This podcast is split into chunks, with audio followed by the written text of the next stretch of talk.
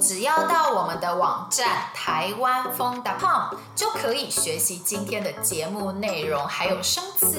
星期一到星期五，我们每天都有一集新节目哦。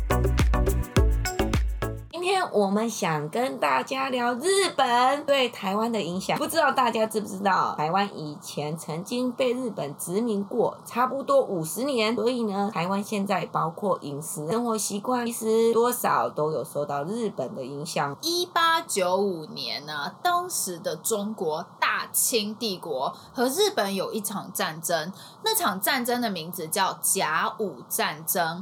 然后呢，在甲午战争中，大清帝国国输了嘛，因此当时的大清帝国和日本签了马关条约。我来说明一下什么是大清帝国好了。嗯，大清帝国是中国最后一个朝代，而什么是朝代呢？在中国历史上，每一段时间都有一个家族掌握中国的政权。嗯，那个家族掌握中国政权的期间。就叫做朝代，没错。然后啊，从一六三六年到一九一二年之间，中国当时的朝代就是清朝，也就是我们刚刚说的大清帝国。然后啊，大清帝国在甲午战争中打输了嘛，所以和日本签了马关条约。条约中，其中一条就是要将台湾割让给日本。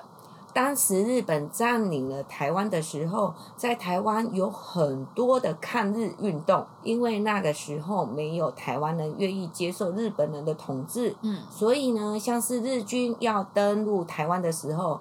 就发生了武装抗日的运动，嗯，希望日本人不要进来台湾。哦，然后啊，不单是住在台湾的汉人发起抗日运动，在台湾很多原住民也发起过抗日运动，但是呢，原住民的抗日运动比较特别，不像住在台湾的汉人抗日。可能是因为要建立一个新的国家呀，或者是希望日本离开台湾嘛。但是呢，原住民那个时候抗日，是因为当时的日本人啊，他们对原住民非常非常的不好，非常非常的不友善。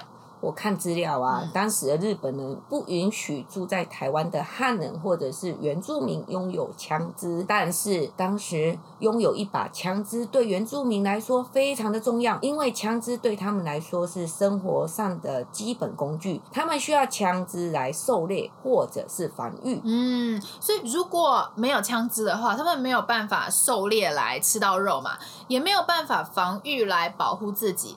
但除此之外，我看一些文章啊，当时日治时期原住民的生活真的特别困苦。其实当时不止原住民生活辛苦，汉人生活也很辛苦。日本人也强迫台湾人说日语，嗯，穿和服，住日式的房子，嗯，相信日本的宗教，基本上就是希望同化台湾人。嗯让台湾人变得跟日本人一样，但是其实我觉得啊，日本统治台湾的时候，日本对台湾也有不少好的建设，还有好的影响。他们让台湾的经济发展起来，然后他们也发展了台湾的像是糖业啊、农业，还有金融业，也开设了不少学校。像是说我们现在的一些铁路是那时候建的，没错。所以呢，现在的台湾非常特别。嗯。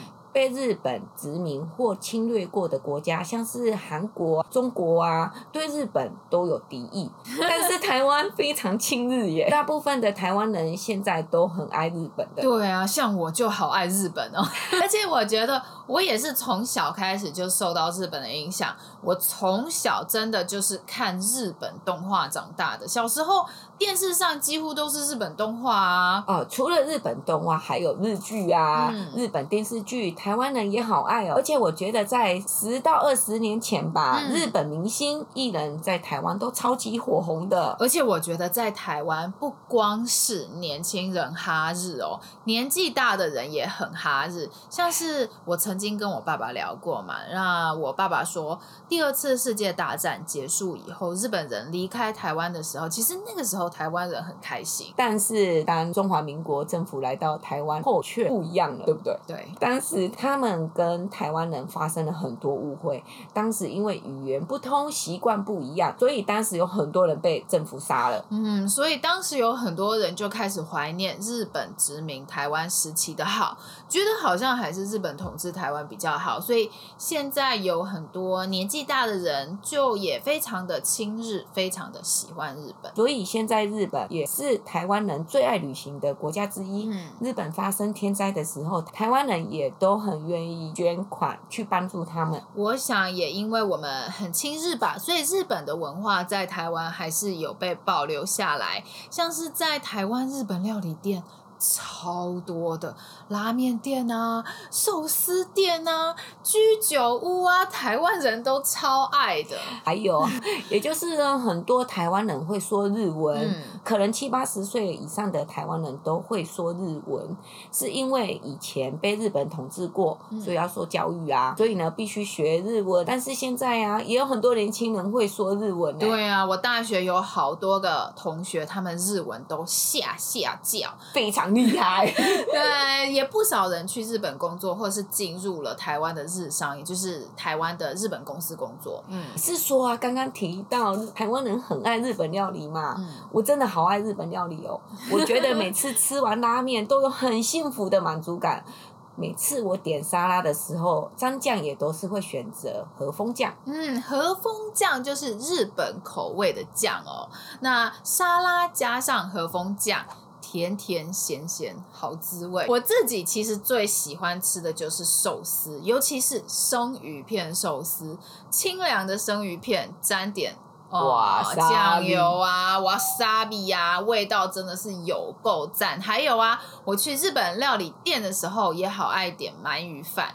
鳗鱼饭真的超级好吃，那个鳗鱼呢，在烤的过程中，嗯、日本料理店的师傅会刷上甜甜的酱，嗯，真的是超级下饭。但除了日本料理，我觉得日本的甜点也好厉害哦。对，日本的甜点真的是非常非常好吃。我每次去日本，一定会去甜点店，像是我上次去日本，我就去了一间叫 Hops 的甜点店，吃他们最有名的水果千层蛋糕，就是蛋糕中间每一层夹着不同的水果，听起来就很好吃。对。没错，超级好吃的。我是好爱日本的饼干，Pocky 棒，Pocky 棒真的很还也蛮好吃的，细细长长。然后饼干上呢裹了一层甜甜的酱，嗯，超级赞的啦。Pocky 棒呢有很多种口味，我最爱的是草莓口味。我之前去泰国玩的发现 Pocky 棒呢。特别便宜，所以呢，每次去泰国玩的时候，都会多买几盒回台湾。嗯，Pocky 饼干草莓口味真的是超级棒诶，我是因为很爱吃巧克力，Pocky 他们都会出比较特别的巧克力口味嘛。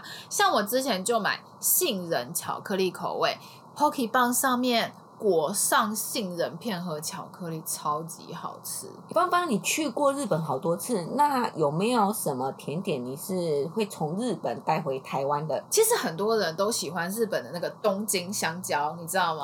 它其实就是香蕉蛋糕，但是其实我啊最爱的还是经典的白色恋人巧克力饼干，你听过吗？有有有。对对对，他们的白巧克力饼干真的是我每次从日本回台湾的时候。必带，一定要带的伴手。白色恋人巧克力饼干，饼干的牛奶味超香超浓郁的，吃了以后的确会让人欲罢不能，一直吃一直吃。真的？那婷婷你呢？除了 Pocky 棒以外，还有什么日本的饼干糖果你爱吗？还有那个日本海盐口味的糖果。海盐口味的糖果？那个糖果吃起来不是甜甜的，是咸咸的，然后咸而不会腻。超级好吃的、嗯、哦，听起来是蛮好吃的哎，你常吃哦。对，想到这个呢，我的蛀牙就是这样来。我每半年会洗一次牙齿，最近去检查牙齿，牙医居然发现我有三颗的蛀牙啊！难怪我最近觉得莫名牙齿在吃东西的时候特别敏感，嗯、有一点点不适。嗯，幸好我定期检查，半年就洗一次牙，所以就很快发现了蛀牙，还好哎，就马上补起来了。